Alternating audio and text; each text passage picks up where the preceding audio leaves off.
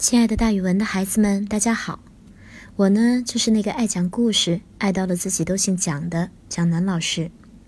今天我要给大家讲的成语故事叫做“天真烂漫”。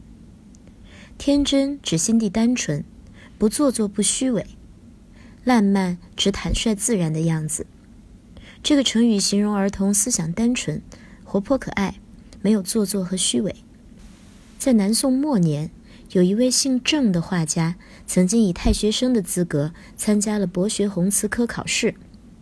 后来，北方蒙古贵族南侵，他向朝廷上书主张抵抗，但是没有被采纳。之后，南宋灭亡了。南宋灭亡之后呀，这个姓郑的画家还是非常思念他的故国，于是他改名为思肖。原来宋朝是赵姓人打的天下。萧呢，在繁体字里面是赵的偏旁。画家想表示自己永远思念南宋，并且隐居在苏州的一座寺庙里面。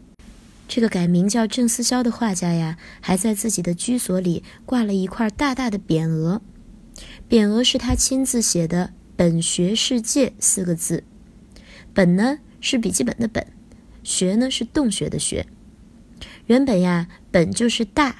加上一个“十”字组成的，把其中的“十”字放在“学”字中间，就成为了“宋”。他挂的“本学世界”四个字，拆一拆，拼一拼，就变成了“大宋”。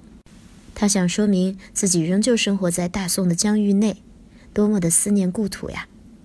有一次，他画了两卷高五寸、长一丈多的墨兰，画上的墨兰全都是无土无根的。